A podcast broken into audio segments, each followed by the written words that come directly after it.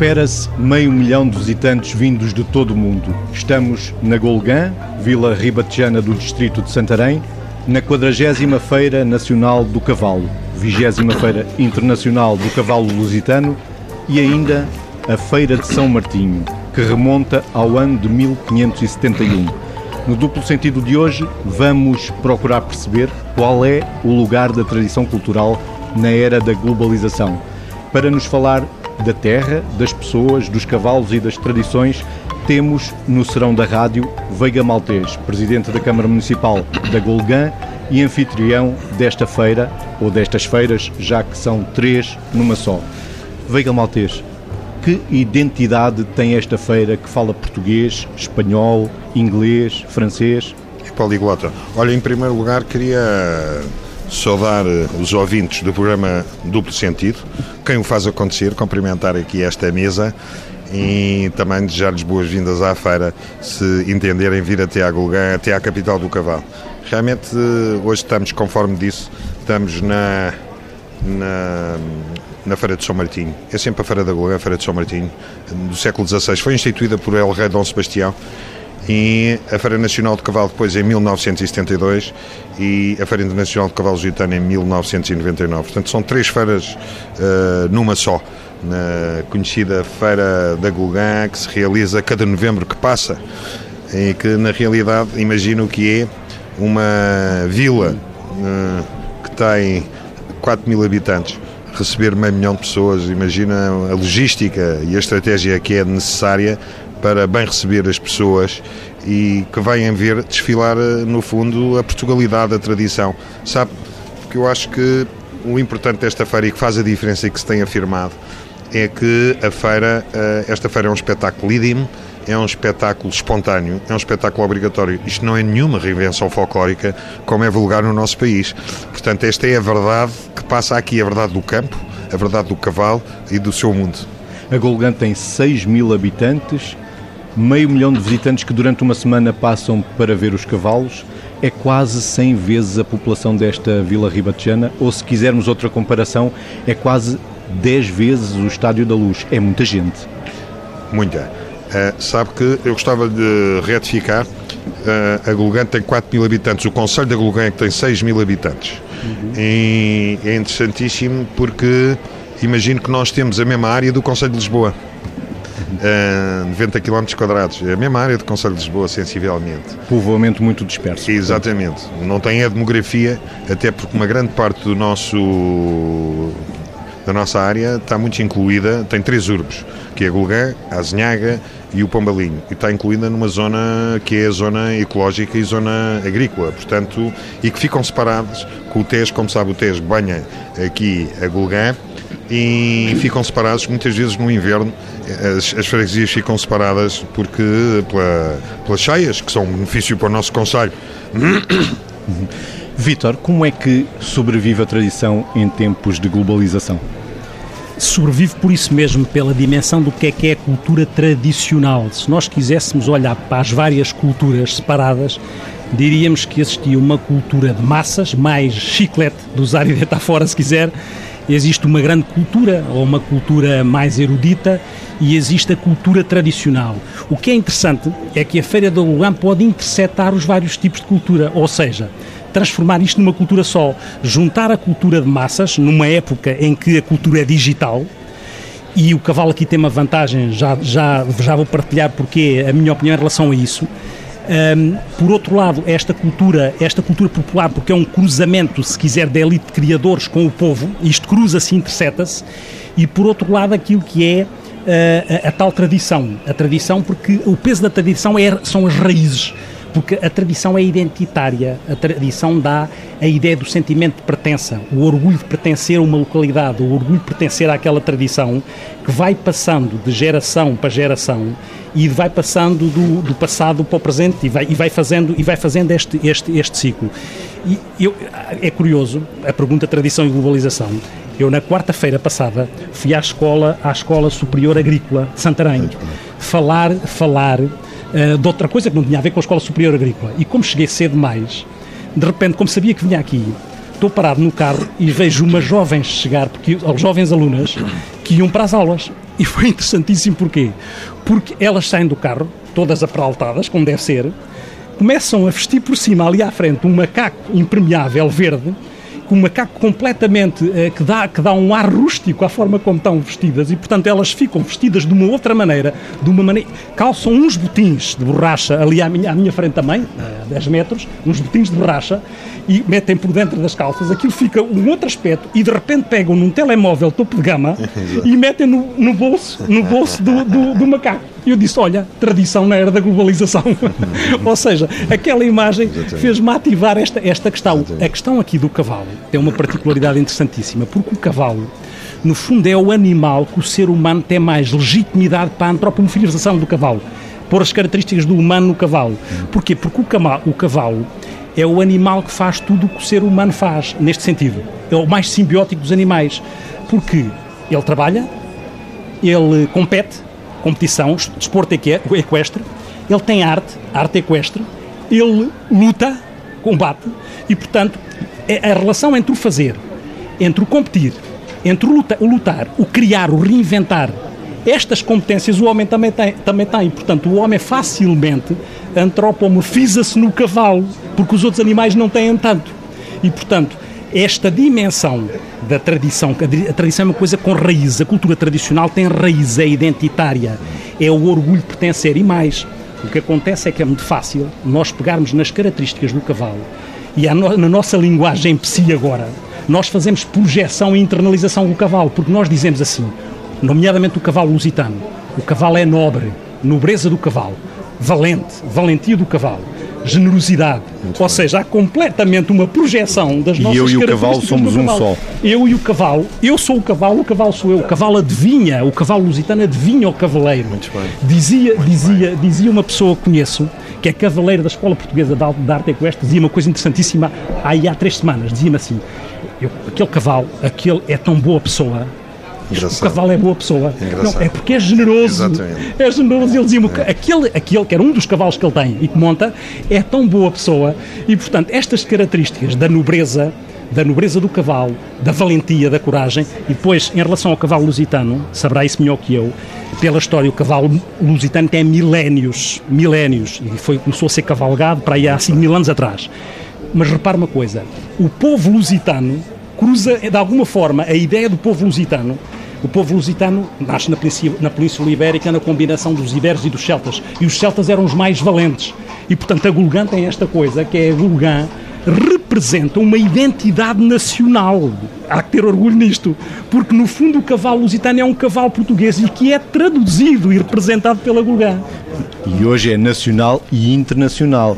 Há fronteiras, uma pergunta para os dois: há fronteiras entre o que é tradicional e o, e o que é a globalização? Há fronteiras ou não há fronteiras Eu e tudo se cruza?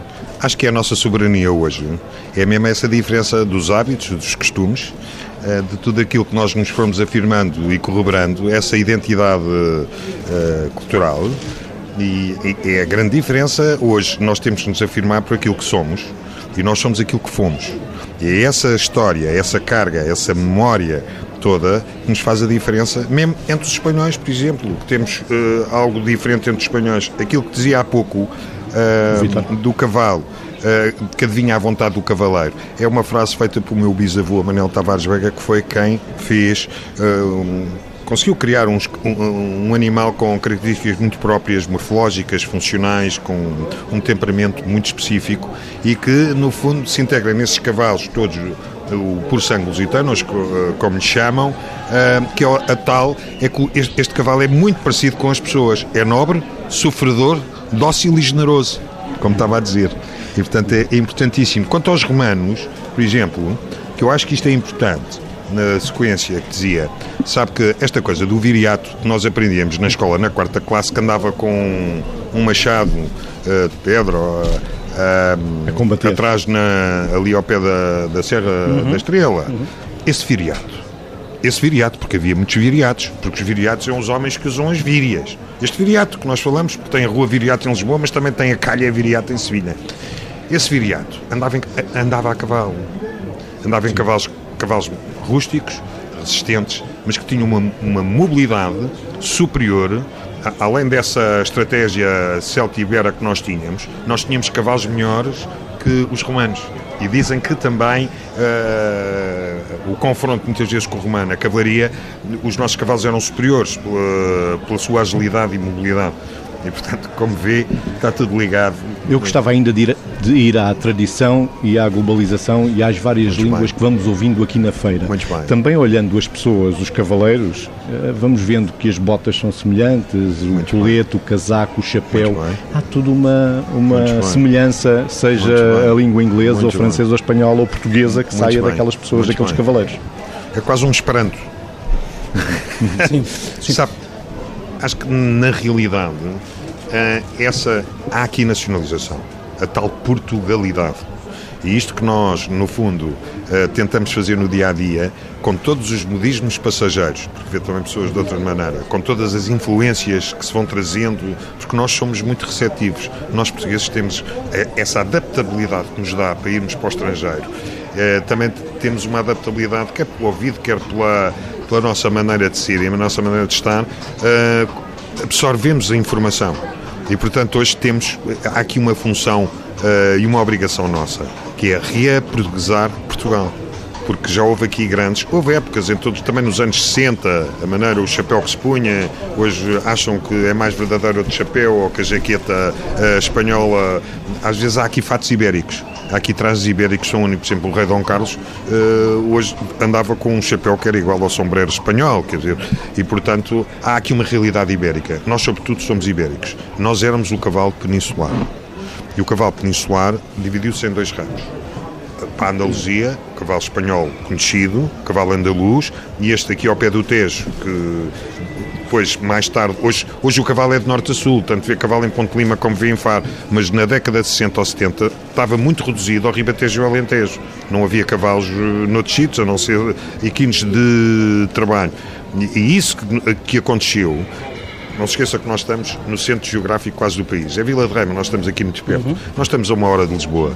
Nós estamos a uma hora de Coimbra. Estamos a, hora, estamos a cinco minutos do nó ferroviário, do entroncamento, o maior nó ferroviário, e está a uma hora de Valência de Alcântara. Portanto, veja onde nós estamos. É o pivô de muita convergência. E a Feira de São Martinho, se me permitem, para dar o duplo sentido às coisas, não só um, eh, permitem, a Feira de São Martinho nasce por uma razão. Uh, evidente, a Feira de São Martinho do século XVI, não imagino como seria, nem ninguém imagina, porque nós temos, uh, temos, uma, temos imagens de um homem chamado Pierre Baldacci que vinha com o Médicis, com o Médicis uhum. que fez uma volta pela Europa e que registrou a Roulin nesse, nessa viagem, mas que não, não temos mais nenhuma informação sobre a feira. Não há nada disso. Há a partir do século XVIII, como é evidente. Agora, a feira nasce por uma razão em princípio. Para já, a Gulgã ocupava, na antiga estrada real Lisboa-Porto, ocupava uma posição onde era a muda dos carros de cavalos, dos cavalos, e dizem que se começou a, a, a, a comprometerem-se certos negócios e pagamentos pela altura de 11 de novembro, uh, na Gulgã. Além disso, uh, depois com o rei Dom Luís, Uh, foi Dona Maria que afastou a estrada mais para o oeste, mais uhum, para o litoral, hoje mais perto da, da Estrada Nacional 1, não Sim. tanto como é a 1, que já está um uhum. bocadinho mais para dentro. Uh, com Dom Luís vem outra, dá-lhe uma pujança, faz o primeiro concurso nacional oficial da raça cavalar, depois vai evoluindo e todas, a Gulgam perde, perde com o afastamento da Estrada Real mas depois vai ganhando outras, uh, outros aditamentos, outras mais uh, valias. E a feira vai acompanhando todas as circunstâncias do mundiais, sobretudo europeias. E, por exemplo, nos anos eh, entre 1939 e 1945, com a Segunda Guerra Mundial, volta a estar na moda, com o racionamento de gasolina, voltam a surgir parelhas de cavalos e carros de cavalos e vêm buscar uhum. cavalos é o próprio exército e tudo isso. E não é por alguma razão que a escola de cavalaria estava em Torres Novas, é para estar perto da Feira da Guga. São pequenos detalhes, às vezes, que podem fazer compreender uhum. uh, o sentido das coisas. Não, e depois, é, depois é, é, é, é, ao bocado não, não, não completei, que é a importância do cavalo é que nesta, nesta, neste contexto de globalização, em que de facto há o risco de se perder aquilo que é o tradicional e o desafio, e vai acontecendo, e é bom que a tradição seja resgatada pela melhor via pela via daquilo que tem enraizado e daquilo que tem valores. Ou seja, o que suporta uma tradição válida e que pode, neste momento, sobreviver à globalização mais massificada e mais industrializada, se quiser, até uma cultura industrializada, é a dimensão dos valores, dos valores que têm valor. Porquê?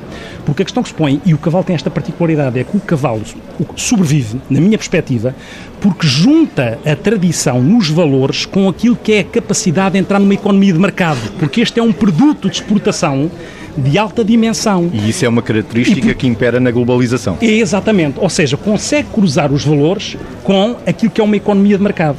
E isso é o interessante, porquê? Porque há o risco de resgatar tradições pela pior via, que é os nacionalismos, os populismos, é outra necessidade que, o, que a, a raça humana tem quando de repente. Porque repara, o ser humano, por muita globalização que exista, em última instância, o ser humano é um animal territorial, na minha opinião. E, portanto, precisa de situar no tempo, no espaço e no, e no imaginário. E precisa de dar alma precisa de dar alma às coisas, dar significado, ter o tal sentimento de pertença, de saber que pertence ali. Mesmo que, neste momento, tenha uma capacidade de se globalizar e andar por todo o mundo mas precisa de voltar para comer bacalhau, se quiser, na nossa, na nossa, na nossa imagem, não é? E este simbolismo e, e o valor que as coisas têm é que dão à tradição, e a tradição que tem um caráter cíclico, como é a tradição de uma feira, o que sustenta muito a cultura tradicional é o caráter, muitas vezes, obviamente, de enraizamento e de caráter cíclico isto sustenta muito. E esta questão de nós não se perder a alma das coisas, é, e no mundo atual, o que é que acontece no mundo atual? No mundo atual de uma, de uma globalização da modernidade, se quiser, acontece uma coisa que é esta questão de o tempo está comprimido e o espaço está completamente aniquilado acontece nesta altura e, portanto, é fundamental que, de alguma forma, apesar disto acontecer, onde é que nós vamos pescar aquilo que é ancestral em nós, que são as tais as raízes identitárias e a nossa personalidade e a personalidade de uma localidade ou de uma coletividade é dada, obviamente, pelo temperamento nosso, pelo nosso caráter, mas pelo caldo cultural. O caldo cultural também condiciona a forma como eu penso e as minhas escolhas. E, portanto, é muito importante que não deixemos que a alma se perca nas coisas. Lembro-me da, da história do padre Anchieta do, no século XVI, que pediu, que pediu que queria deslocar-se de um lado para o outro no Brasil, que era um jesuíta espanhol, e queria deslocar-se de um lado para o outro com rapidez e pediu a, a indivíduos que levassem as suas cargas. E eles levaram as cargas, mas passado três dias os, os índios, eram índios, não é? Pediu, os índios pararam. E ele estava aflito, mas porquê que pararam? E ele respondeu, eles responderam para a Dancheta que estamos a andar depressa demais e a alma está lá atrás, agora temos que esperar pela alma. E portanto a alma a gente não a pode perder. E a tradição é a alma das coisas. o não perder a alma, a tradição tem uma coisa que eu digo, se repara outra coisa muito interessante. A, a tradição tem rugas. E isto é muito importante porque a tradição também vive da oralidade e, e, portanto, aproxima os novos dos velhos. Os velhos têm outro tempo e é importante que os novos não percam o tempo dos velhos e que os novos não deixem os velhos em solidão. E a tradição é um intermediário. Portanto, tem ruga, tem vinco e tem uma outra coisa.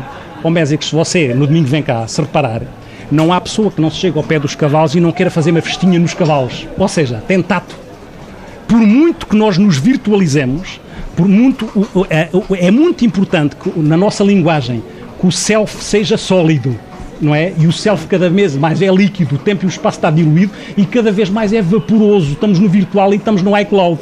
E, portanto, é importante que ainda haja self sólido. E o self sólido é dado por isto. Nós, nós não se pode pôr as pessoas a tocar no cavalo através do computador. Elas têm que vir tocar no cavalo e fazer a festinha ao cavalo. Para esta questão dos números, gostava de continuar ainda aí na globalização e nos números. Um prémio Nobel da Economia, Joseph Stiglitz, disse que para a maior parte do mundo a globalização, como tem sido conduzida, assemelha-se a um pacto com o demónio. Eu Temem acho... que isto possa acontecer? Eu, se quiser responder, vou respondendo já. Eu, eu acho que é um desafio. A pergunta acho, é para os dois. Para os dois, para os dois. Eu acho que estamos num desafio enquanto existir esta necessidade natural, visceral, de as pessoas não perderem alma, porque se as pessoas perderem, perderem alma, perdem-se a si próprias. E é evidente que nós estamos num registro muito.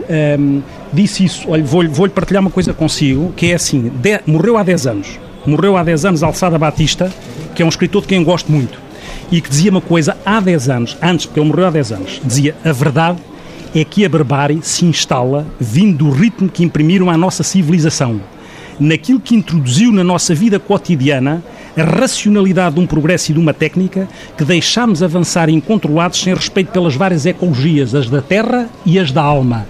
E, a, e, o telúrico, a tradição, a terra, o Ribatejo e a Gulguém tinha o caráter fértil, tinha e tem, fértil das terras. E esta, este caráter fértil também é o fértil das, das pessoas, não é? E este registro de não há forma, não há forma de nós não não conseguimos estar agora globalizados. Não há forma, não há volta a dar-lhe. Há é que ter muita atenção para, dentro deste registro de tempos rápidos, e como eu costumo muitas vezes dizer, uh, ser rápido não é igual a andar à pressa. Muitas vezes as pessoas andam à pressa, não conseguem integrar as emoções das coisas, não têm capacidade para, não têm tempo para mastigar, as, para mastigar as coisas, para as digerir. Não digerem. não digerem. E portanto, como não digerem, o que é que acontece? Acontece que a tal cultura acaba por ser uma cultura, pode ser uma cultura chiclete, é de mastigar e deitar fora, porque a cultura precisa de ser elaborada pelas emoções. As coisas precisam de estar mastigadas e envolvidas, condimentadas com emoções com sentimentos. É? Porque a vida é isso. E a tradição resgata isso. E é bom que não se perca, mas vou passar a, a palavra. Não, repare, é brilhante esta exposição, não vale a pena.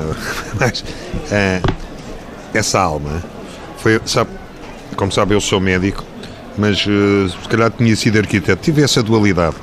Só que, como médico, posso arquitetar e, como arquiteto, era mais difícil medicar. E, e, uma das dessa alma que eu quis devolver à Gulgueia, eu entrei em 1998, eh, vou a caminho agora do meu vigésimo uh, ano de mandato, porque fiz quatro mandatos, interrompi e, e parece que me quiseram outra vez e preparar para, para fazer estes mais três anos. Quando cheguei à Gulgueia, algo que foi, eh, foi devolver aos julganenses vou dizer, a Gulgã era pintada. Nós não somos uh, monocrómicos como os alentejanos. O, o Ribatejo é mais uh, policrómico, eles são mono, mais monocromáticos. Uhum. Uh, e quando cheguei à Gulgã, a primeira coisa que eu quis fazer foi devolver à Gulgã a sua identidade, sobretudo através da sua arquitetura rural tradicional. Eu vou-lhe explicar porquê. Porque as nossas, a arquitetura rural é das mais bonitas da Europa.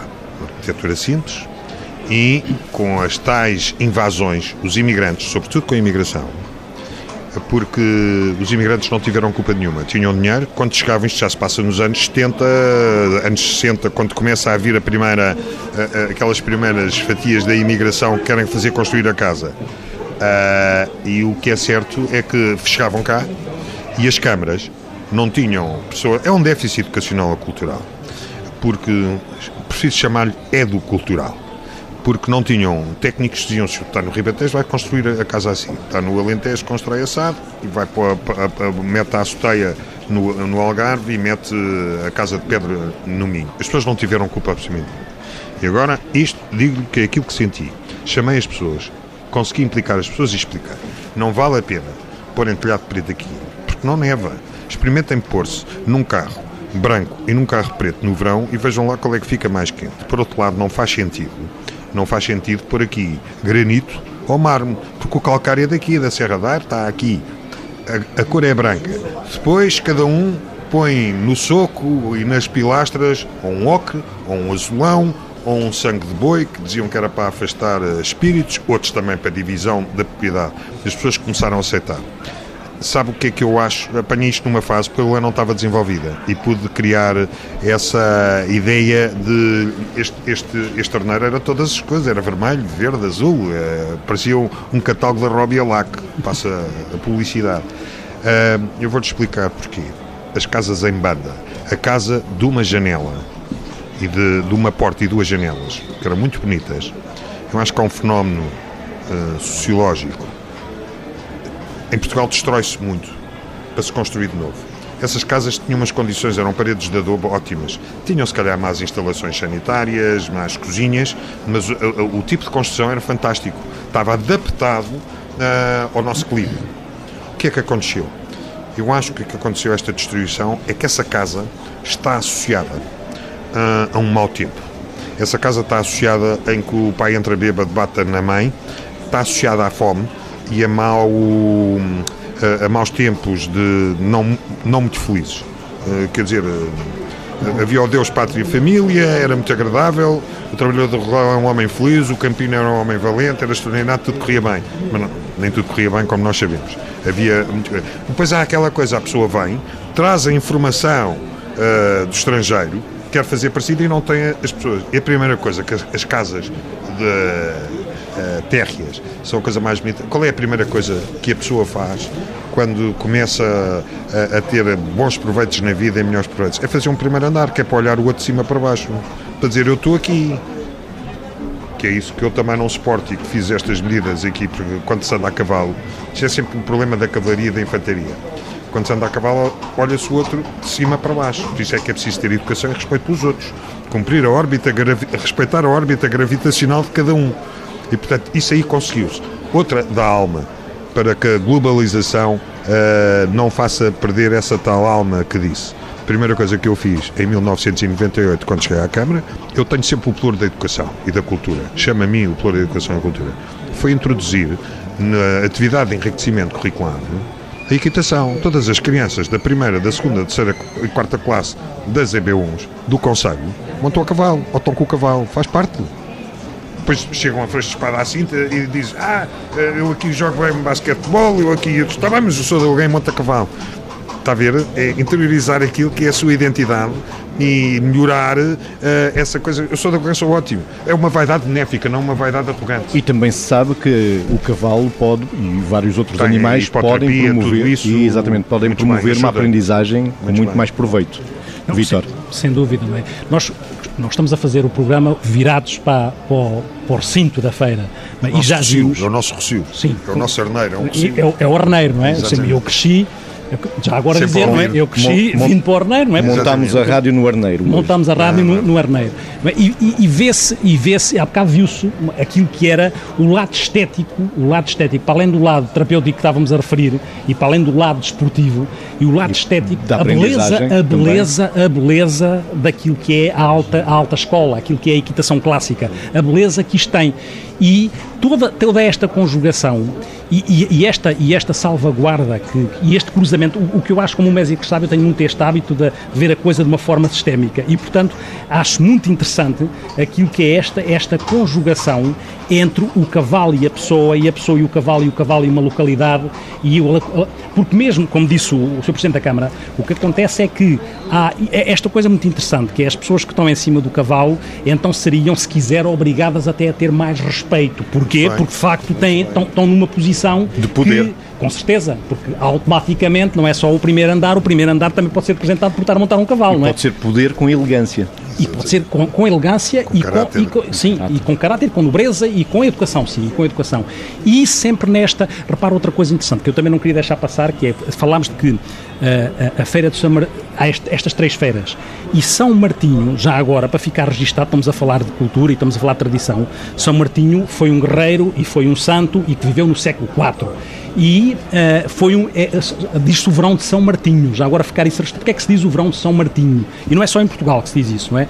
O verão de São Martinho tem a ver com aquilo que, que tem a ver com a lenda de São Martinho. Já agora, a lenda de São Martinho o que é que é? Uh, de facto, o, o, o, São Martinho que morreu em 397 e que foi enterrado três dias depois de morrer em Tours e, e o, o, dia 11 é três dias depois da morte dele, é que é, que é, é, que é celebrado. E onde é que está a lenda? Já também está na, na generosidade e no caráter solidário. Ele vem a cavalo e encontra um mendigo e, e não tinha nada para dar e o, estava a chover e a fazer frio e tira a sua capa e rasga com a espada e dá ao mendigo metade da capa. Mais à frente encontra outro mendigo e também o que é que tem para dar? Tira o resto da capa e dá ao mendigo e portanto fica completamente desprovido de proteção e é aí que de repente se faz sol e para de chover.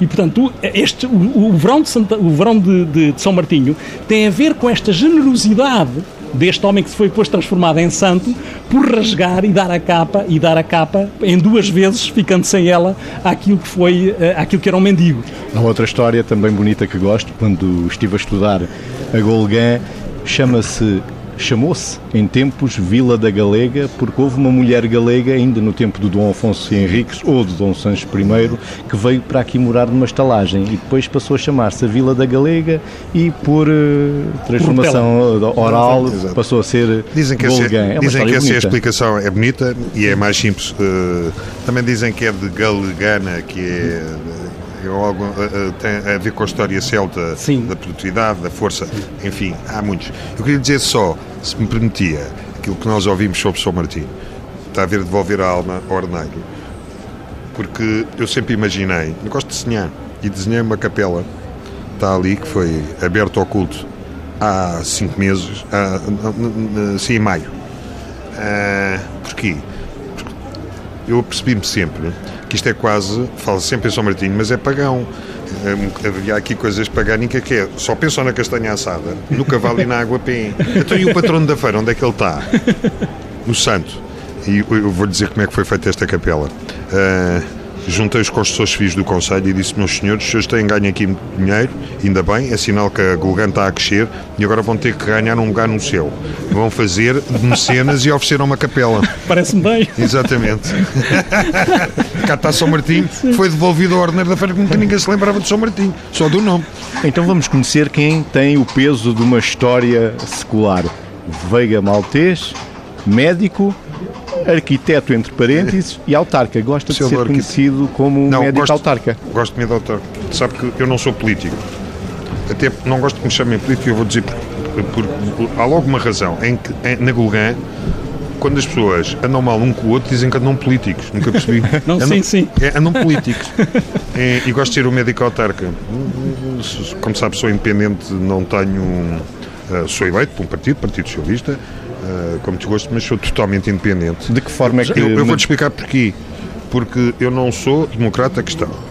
Eu não sou social-democrata. Uh, nisto é muito menos.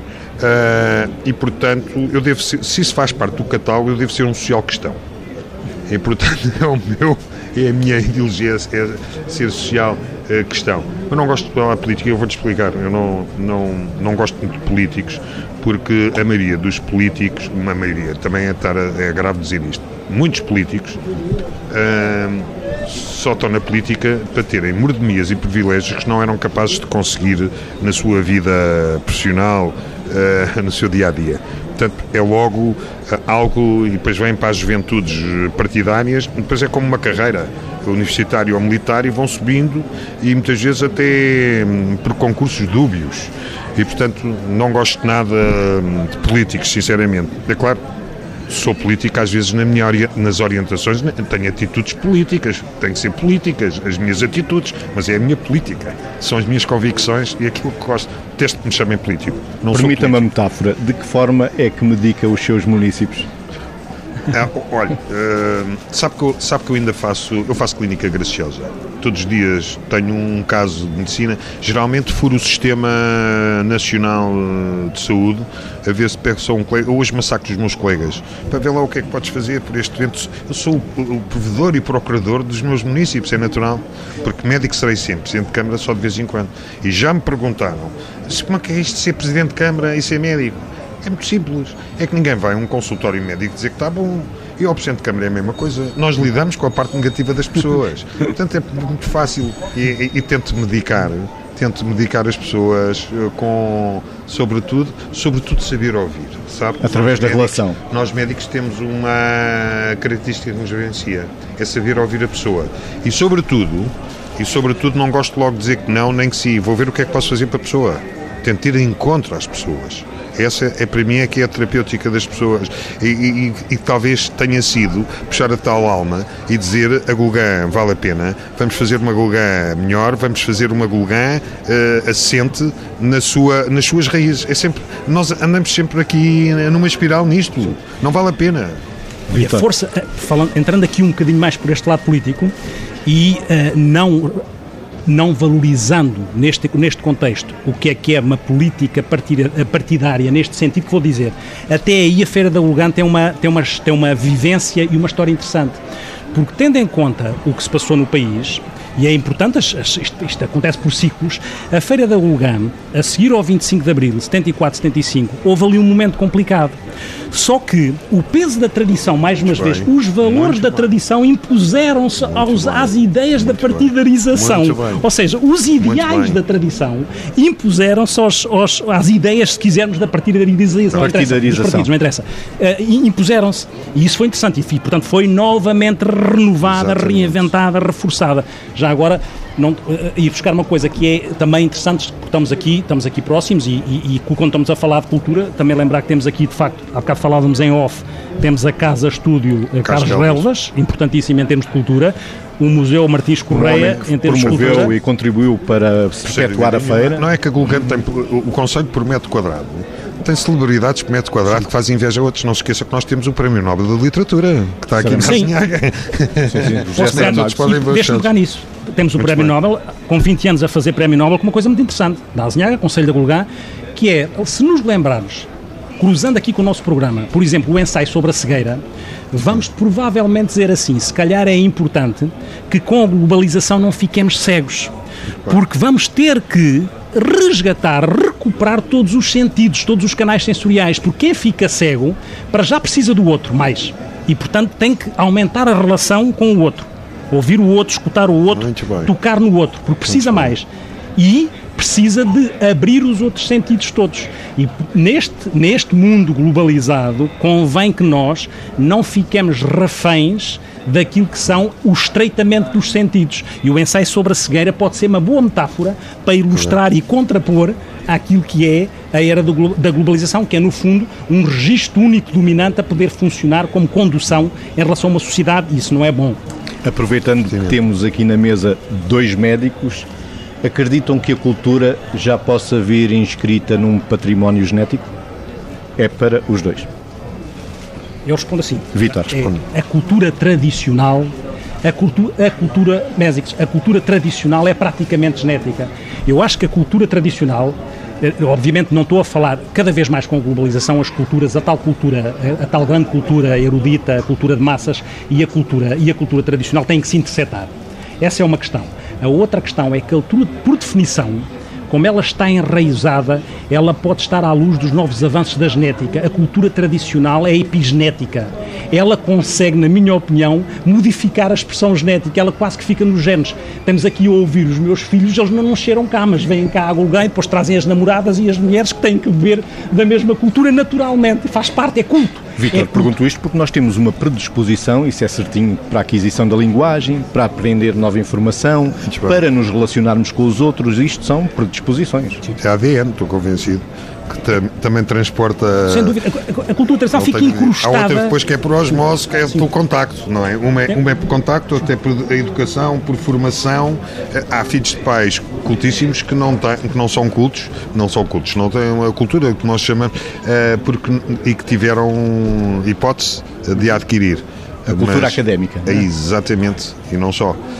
É outra cultura maneira, da terra, eu acho que há, há, das tradições. há uma transmissão, há uma carga. Eu acho que, uma que a tradição cultural ela fica incrustada, se quisermos, bem, geneticamente. Bem, e, portanto, bem. ela, ela fica uma herança, é uma herança cultural.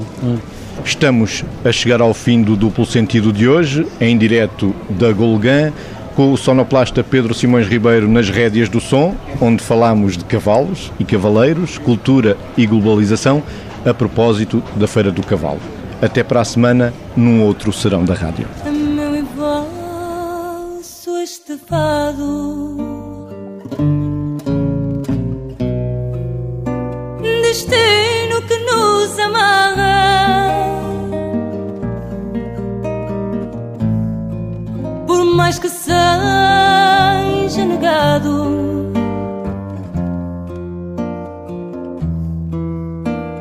As cordas de um guitarra.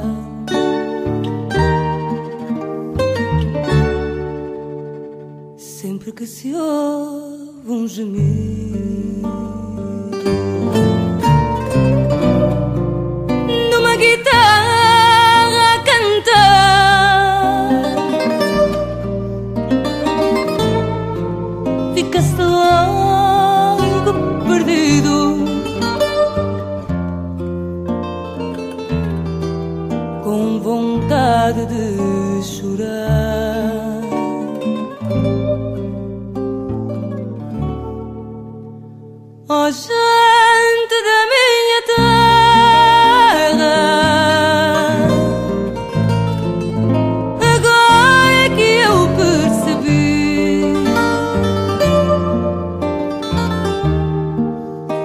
triste